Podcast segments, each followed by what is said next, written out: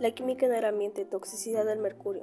Nos habla sobre cómo sabemos que el mercurio es un elemento plateado brillante que es un líquido a temperatura ambiente.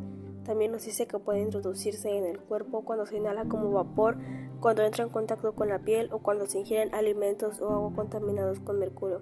El mercurio destruye las proteínas y altera el funcionamiento celular. Puede causar también daño cerebral, y daño a los riñones, causar retraso mental y reducir el desarrollo físico. Por eso que los peces absorben metilmercurio. Uno está expuesto al mercurio cuando come pescado contaminado con mercurio. La Agencia de Protección Ambiental de los Estados Unidos recomienda que se consuman no más una vez a la semana.